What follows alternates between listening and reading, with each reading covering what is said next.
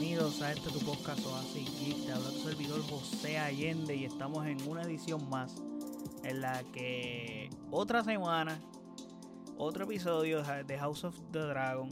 So, mano, vamos a hablar de este tercer episodio, qué nos pareció, qué estuvo ocurriendo, etcétera. Obviamente hablaré con spoiler porque es que esto hay que hablarlo con spoiler. Ya vamos por el tercer episodio, so si no lo han visto, tienen que pasar a verlo. Y luego regresan a este episodio y lo escuchan. Pero antes de hablar de lo sucedido en el tercer episodio, no olviden seguirme en nuestras redes sociales como AsicXPR, Facebook, Twitter e Instagram. Y de igual forma puedes pasar a nuestro website asicxpr.com donde están todos nuestros episodios, todas las plataformas en donde está este, este podcast.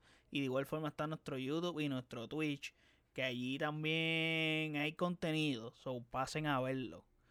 Ahora bien, habiendo dicho eso, este tercer episodio se llama Second of His Name. Y, mano, ok. Cada vez vemos lo imbécil que es Viseri como rey. Es, o sea, este tipo nunca quiso ser rey. O sea, se le ve, eh, se le nota. O sea, no saber ser rey, quiere estar de buenas con todo el mundo. Y cuando eres rey es bien complicado tener a todos contentos. O sea, tienes que básicamente elegir un lado. So, esa situación de ser el, mejor amigo de todos y tener a todo el mundo feliz no va a funcionar en este mundo ni en otro. Eso no funciona. Esa es la que hay. Así que eh, lo que está haciendo Viserys, pues es complicado en ese sentido. Pero ya cuando comienza el episodio vemos que hay un salto específicamente de tiempo de tres años y vemos al rey Viserys cansado ya con Alicent Hightower que ya nació su hijo varón que es el primer hijo varón del rey llamado Egon Targaryen que aquí pasan muchas cosas referentes a este bebé la historia continúa un buen ritmo el rey anda celebrando ese cumpleaños número 2 de su hijo porque ya va a cumplir dos años. Y está, está todo el mundo feliz, porque asumen que Egon será el verdadero heredero, este, ya que, como sabemos, Rhaenyra no la quieren como reina por ser mujer. Por ese hecho, no la quieren como reina. El rey Viserys se mantiene con la postura de, de que Rhaenyra debe de ser la, la, heredera, la heredera por eso la nombró y nadie lo tiene que cuestionar. Él está como que por ahora en ese mood de que yo, yo te nombré y así va a ser y lo voy a mantener. Entonces Rainier está encojonada con su padre por el casamiento de él con Alicent. Y esa es una de las razones por la que ella está encabronada con el país. Y la otra es que ella cree que la van a desheredar como reina al trono por el nacimiento de, de Egon. Entonces, ese tirijala ahí. Otra es que el padre la quiere casar a cojones. O sea, ella siente como, como si el papá la viera como un producto y siente que la quiere desechar. Entonces, al final del día, es como que el padre, o sea, Viseri, odia la política y está alto. E-, este tipo está mamado de ser rey. Es como que yo no quería ser rey. Yo lo que quiero es beber vino y ya, y que se joda todo. A mí no me importa este revolú de política ni un carajo. So, él está bien. Fuck it. Inclusive, el hecho de que él quiere que ella se case, él se lo ofrece a un Lannister. Que aquí vemos otra familia importante que como todos sabemos, de aquí viene Cersei, de Game of Thrones y de Kingslayer. So, otra familia importante, otra casa importante en este revolú de, este Lord de Game of Thrones. Y es la... ¿Cómo se dice esto? La casa Lannister se ve como siempre han sido, arrogancia pura. So, ahí las cosas no cambian en cuanto a los personajes Lannister que salen acá. Lo más brutal es que están tan insistentes con el tema de Casa la Rhaenyra que Otto Hightower le propone, o sea, le dice, ok, si el Ichu es la persona, pues mira, hermano, para que la cosa se quede en familia, eh, con Egon y el rey se queda como que, ¿con quién? Con Egon, o sea, con, con, con el nene, tiene dos años. ¿Cómo es posible? O sea, el hermano, ¿cómo, cómo va a ser? Aunque esto es súper normal en la familia de los Targaryen, pero para Viserys esto no le parece correcto, él no está de acuerdo. Bueno, lo vimos en el episodio anterior cuando le propone este Corlys que se case con su hija que tiene ¿cuánto? 13 años, 12 años y es como que él, lo ve tan azul, él dice, diablo, bueno, esto es una nena. Al final del día después terminó eligiendo a la de 15, eso es como una doble moral ahí, pero, fin, pero bueno, esa escena es bien triste porque la nena es bien nena. Alice no se ve tan niña en ese sentido, so ahí vemos este como algunas diferencias. Eh, la, la escena del jabalí está cañona, o sea, está cañona, está cañona, está cañona porque eso da hincapié a cuando Renira llega al campamento triunfante, llega llena de sangre y todos la miran como que, o sea, esto es simbólicamente lo que quiere decir es que ella es capaz de, de muchas cosas y que no es débil. Y llega de forma triunfante al campamento, o sea, como les dije, todo llena de sangre y, con el jabalí ahí muerto. Y eso, esa escena está brutal y tiene un par de momentos simbólicos bien importantes, especialmente con Ranira que el siguiente es que antes de que Ranira llegue al campamento, rey va a matar al venado blanco que le llevan, eh, básicamente, le llevan uno común, un venado normal. El asunto con el venado blanco es que trae un buen augurio al rey o al, o al heredero del rey en este caso. Y hay tanto hecho con que sea Egon y están celebrando el nacimiento de Egon y whatever. Pero en ese momento en el que Viserys está matando al, venado común, eh, Renira sí se encuentra con el venado blanco, simbolizando que ella es la auténtica heredera al trono. Obviamente ya no lo mata, pero curiosamente el venado blanco se les aparece a ella y a, y a Kristen Cole de frente. Y es como que, y ellos estaban buscando y ya no, pudimos encontrar el famoso venado blanco por XY razón. Y es como que, y el mismo Viseri ve que es tan absurdo el hecho de tener que matar un venado. Él ve todo como que todo está súper estúpido. Estas simbólicas, estas simbologías como que le parecen ridículas. Y él en ese sentido tiene un poco de sentido común, valga la redundancia.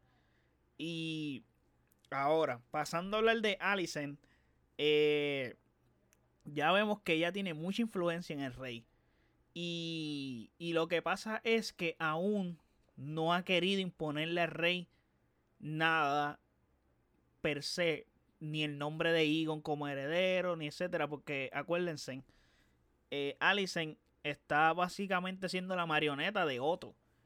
Y Otto está súper feliz porque el nieto de él es básico, o sea, es, se supone que debe ser su heredero, el, el heredero del rey, porque es el primer hijo varón del, rey. Y ahí está el asunto. Pero, ¿y por qué digo que tiene mucha influencia? Ella le dice al rey, como que, mano, si el hecho de Renira es que le impongan con quien se case, pues, mano, déjala elegir la persona entonces, como que, si se debe casar, pues que ella elija. Y ya está, y maybe eso ya lo tome de mejor manera. Y ahí el rey le dice a Renira eso mismo, que debe casarse ya, porque ya está en edad para, para casarse, pero que ella elige entonces con quién quiere casarse porque él la quiere ver feliz, pero que debe casarse ya. So, básicamente ahí es que está el asunto de, de que sí, ella influye en el rey bastante. Mientras eso ocurre, eh, le comentan al rey lo que pasa en el área de los peldaños de piedra e, e ignora full eso, o sea, no le importa Inclusive dice, si han pasado dos años, porque dos o tres años, no pueden esperar un par de días más. O sea, bullshit. Porque están solicitando ayuda desde los peldaños de piedra, que es donde está siendo la, otra, otra batalla. El rey puede a caerse de culo de que Demon y Corlys comenzaron esa guerra entre esa, ellos sin la autorización del rey, pues que resuelvan ellos. Pero aquí vemos lo tonto que es que le faltan hasta dos dedos al rey. O sea, el rey está jodido en todos los sentidos. Ese Demon y Corley que hicieron una alianza, que la vimos en el final del episodio anterior, pues aquí la estamos viendo, que ellos están batallando juntos, etcétera. Y ahora estos dos andan en los peldaños de piedra interviniendo con el desmadre que está pasando allá con los piratas y los cangrejos, etc. En esa guerra llevan dos años casi, tres, y no han podido ganarla. Es más bien la están perdiendo. Entonces Lion Strong eh, le aconseja al rey la unión correcta es Targaryen con Velaryon. ¿Y qué pasa? O sea, Renira con Linor Velaryon entonces sería lo más adecuado. Entonces ahí el rey lo ve de mejor manera y dice contra, si este va a ser mi prometido, yo necesito ayudar a esta gente porque no puedo permitir que se muera porque él está en la batalla. Y ahí es que él pasa a mandar una carta para decir, mira, vamos a mandar ayuda. Y ahora es que vienen las escenas del final, que el final del episodio está súper exageradamente demente y salvaje y súper hijo de puta vemos cómo se hacen un 8, no tienen ayuda y están perdiendo la guerra. O sea, los Velaryon y toda esa gente y Demon allí. Entonces, la escena que Demon recibe la carta de que lo van a ayudar está cabrona porque él la lee y él la mira y él como que se emputa, se encabrona y, y quiere mostrar, o sea, porque, o sea, él quiere mostrar su valía, o sea, él quiere decir puñeta, esta guerra la voy a ganar yo. Yo fui que la empecé y yo la voy a ganar. Yo no te necesito, cabrón. Es como que. Y aunque Viserys no lo está haciendo de mala forma, eh, es como que él dice: No, papi, yo valgo. Ya que ustedes me dicen que yo soy el patito feo, yo voy a lograr ganar esto yo por mi cuenta. Sin la ayuda de ninguno de ustedes, chorre cabrones. Básicamente, ese es el contexto de lo que está ocurriendo allí.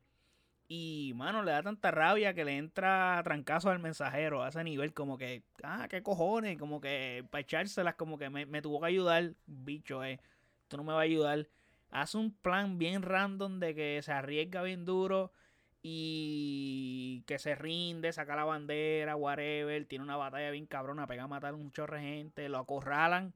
Cuando está casi acorralado, llega el combo de, de los Valerion ayudarlo más. Vemos al dragón este que lo está conduciendo este Linor este Valerion porque ok, el asunto aquí es que eh, Linor Valerion está manejando el dragón porque si no saben su mamá es Targaryen, la esposa de Corlys, so por ende puede eh, manejar el dragón y tiene esa conexión, entre tiene sangre Targaryen aunque no lleve el apellido Targaryen pero su mamá es Targaryen, so por eso es que lo está manejando y logran ganar la batalla.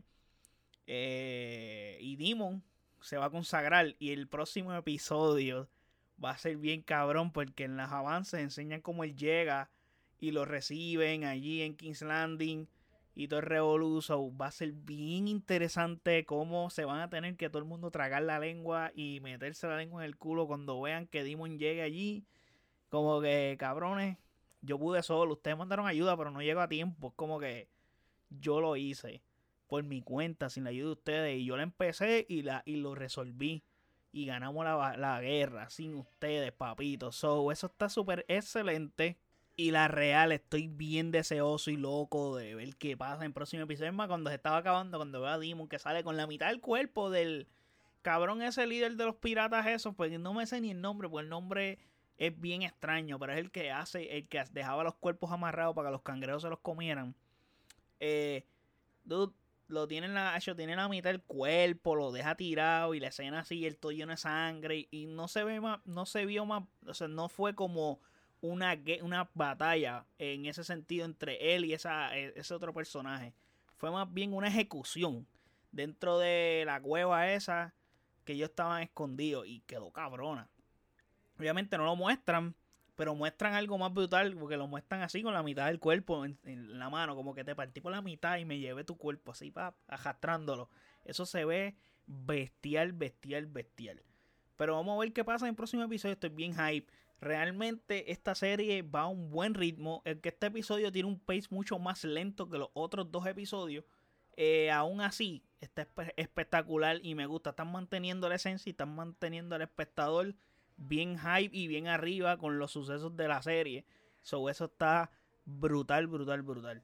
Así que recuerden de seguirme en nuestras redes sociales como AsiXPR, Facebook, Twitter e Instagram. Y de igual forma puedes pasar a nuestro website o asiXPR.com donde están todos nuestros episodios, todas las plataformas donde está este podcast, las redes sociales de este podcast Y también está nuestro YouTube y nuestro Twitch.